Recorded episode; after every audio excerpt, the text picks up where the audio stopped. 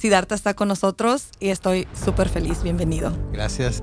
Muchas de las buenas noticias que he recibido a lo largo de mi trayecto nunca las he como eh, visualizado. O sea, como que yo hago un disco, me concentro en ello y después cuando me dicen, oye, vamos a hacer todo eso, no lo pongo dentro de mis planes, de mi mapa, ni en mis expectativas. Entonces cuando llega es, es una sorpresa grata, ¿no? Me gusta más el sentimiento de sorpresa que la expectativa. Yo más bien deseo hacer un buen disco, deseo hacer una buena canción, deseo que esa canción llegue a muchos lugares. Creo que lo que viene de regreso es esta nominación. Ok. El, ¿no? Pero poner en mi cabeza que para yo sentirme satisfecho tendría que ganar un Grammy puede crear, si no pasa en este momento, pu- puedes como tener un sentimiento de frustración. ¿no?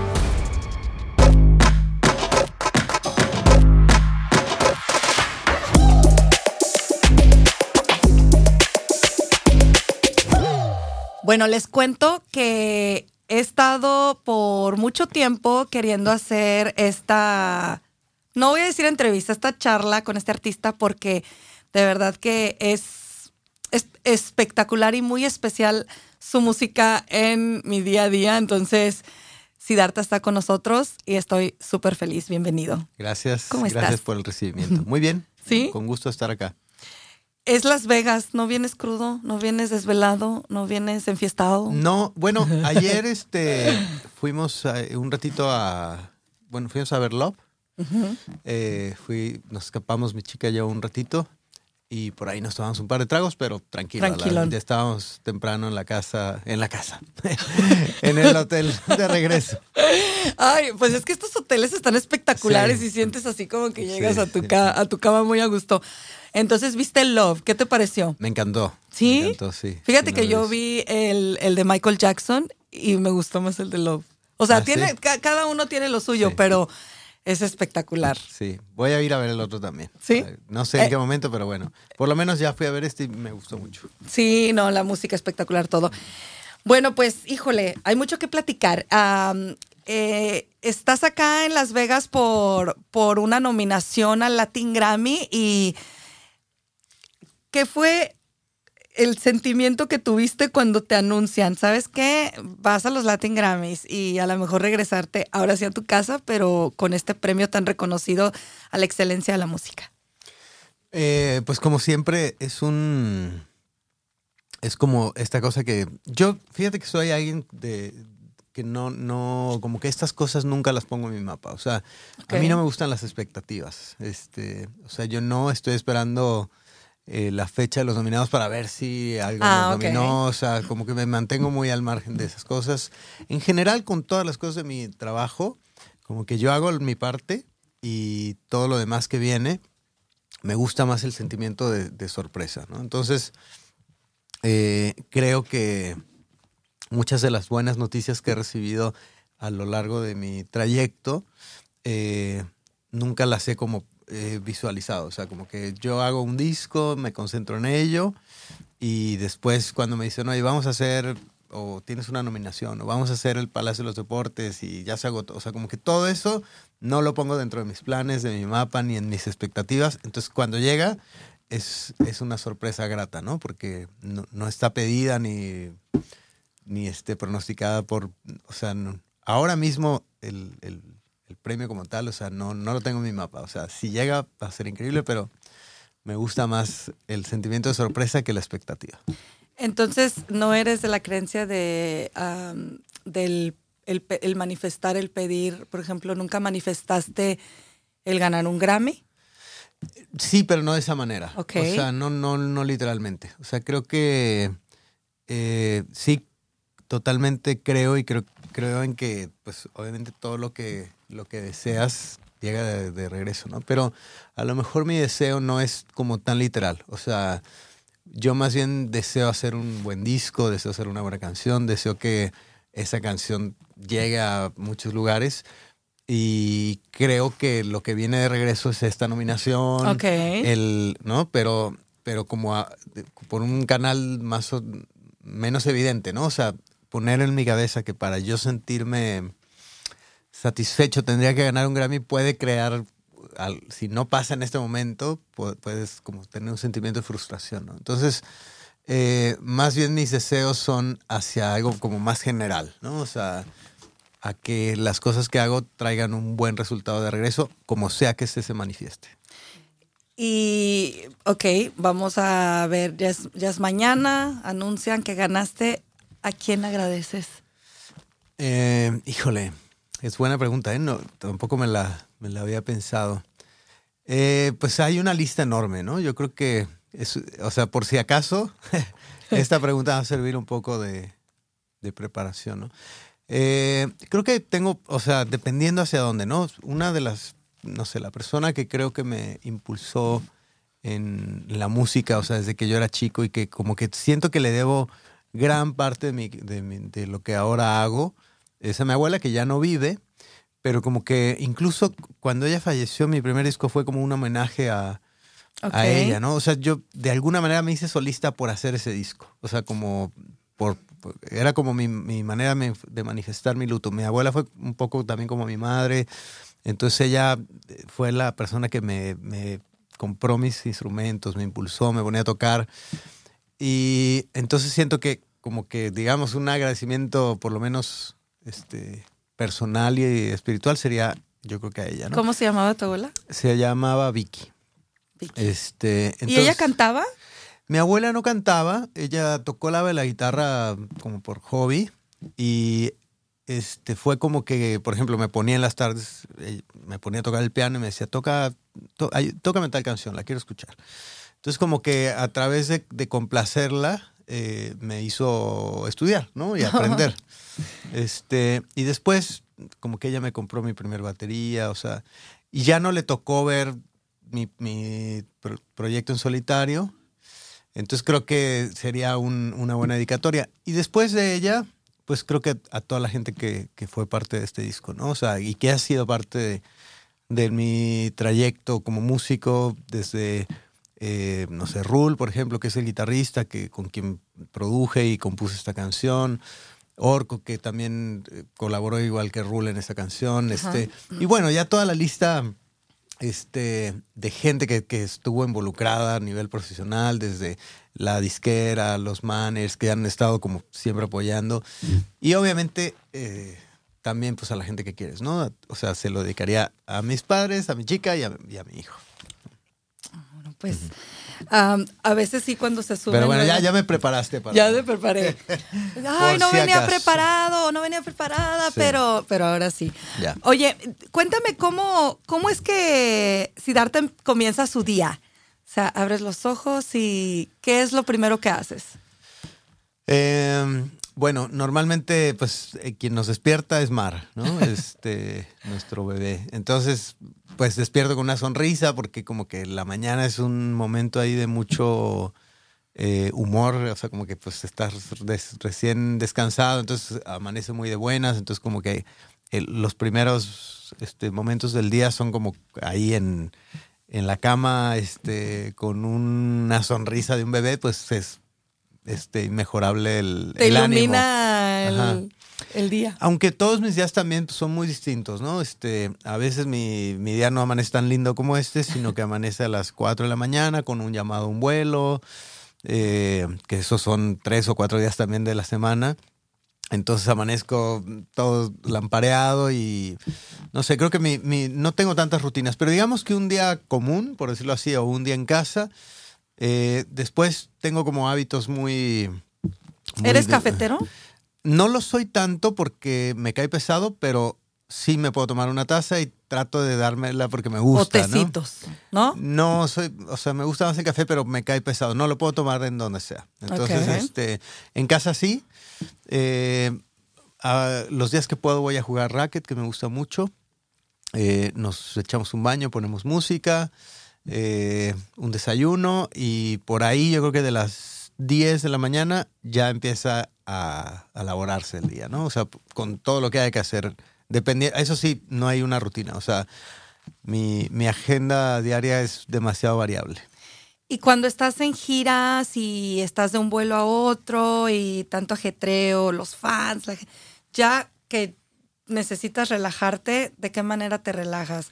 ¿Meditas? ¿Escuchas algo de música o hasta tu misma música? ¿Qué haces? Fíjate que no soy una persona muy relajada. O sea, no, No. no, soy muy relajada. O sea, mi mente siempre está como muy activa. Entonces, para mí, una manera de relajarme es quitar de mi lista de pendientes cosas que tengo que hacer. O sea, entonces, para yo poderme dormir tranquilo, por decirlo así, eh, tengo que haber hecho todas mis tareas. Así que, bueno, ya hoy todos esos pendientes salieron. Y para poder como este, conciliar sueño y eso, pongo algo ahí en la televisión y a los dos minutos estoy... Nunca lo veo, Ajá. pero lo pongo porque como que eso despeja mi mente, ya no estoy pensando nada y ya al ratito, al- a los 15 minutos se apaga solo, ¿no? Este, es como mi último momento del día. Y pongo cualquier cosa que obviamente no tenga ni violencia, Ok. ni- o sea, como algo ahí, este, no sé, puede ser desde un documental ahí de animales, una cosa ¿Tienes, un- así. ¿Tienes cuenta de Netflix? Sí. ¿Cuál, ¿Cuál es la, si entramos ahorita a tu cuenta, cuál es la última serie que te aventaste? Eh, ¿Qué estaba viendo? Bueno, iba a ver la nueva temporada de The Crown. que Ah, la ok. estoy viendo. Sí. Con- donde sale la, la princesa Diana ya en sus últimos... Pues, apenas estaba ahí, Sí. iba empezando. No, ah, no voy a hacer spoil, pero este tampoco la he visto, entonces no, no, Sí. no, ahí nos ahí quedamos. Y, y por ejemplo, en tu playlist, ¿qué, es, qué, qué escuchas más? ¿Spotify o, o Apple Music? ¿Qué te gusta? Eh, tengo los dos, Sí. eh, pero fíjate que tengo, aparte de mi rutina diaria, todos, todos los días, sin excepción, eh, la hora en la que me baño, me cambio, me arreglo, etcétera, es mi momento de descubrir música. Entonces, Oh. eh, digamos que como rutina también es algo que comparto con mi chica, o sea, como que ese rato, esa hora del día eh, es para descubrir música nueva. Entonces, eh, esa música después le doy más vueltas, ya la escucho con, con detenimiento en un vuelo y empiezo ahí a hacer, ah, esto sí está bueno, empiezo a depurar, ¿no? Entonces, en ambas, quizá un poco más en Spotify es donde como que entro ahí a las recomendaciones, al descubrimiento semanal o a cosas que de pronto he estado con un Shazam ahí guardando. Ajá. Entonces, eh, parte creo que también como mi, o sea, mi placer, pero además mi obligación como músico es eh, saber qué está, qué está sucediendo, ¿no? Y de pronto pongo cosas también así como el top 10 mundial, o sea, aunque a veces no todo lo que está ahí me gusta, pero es como para saber qué está sucediendo. Y entonces creo que ahora mi, mi selección musical está basada en muchas cosas que todavía no sé quién lo canta. Este, o sea, como que empiezo a hacer una lista y luego ya esa lista me doy la tarea de descubrirlo más a fondo, ¿no? Ya escuchar el disco de... Sí, me gustó mucho, me voy ya entonces al disco, al artista, escucho su, su material completo. Ajá.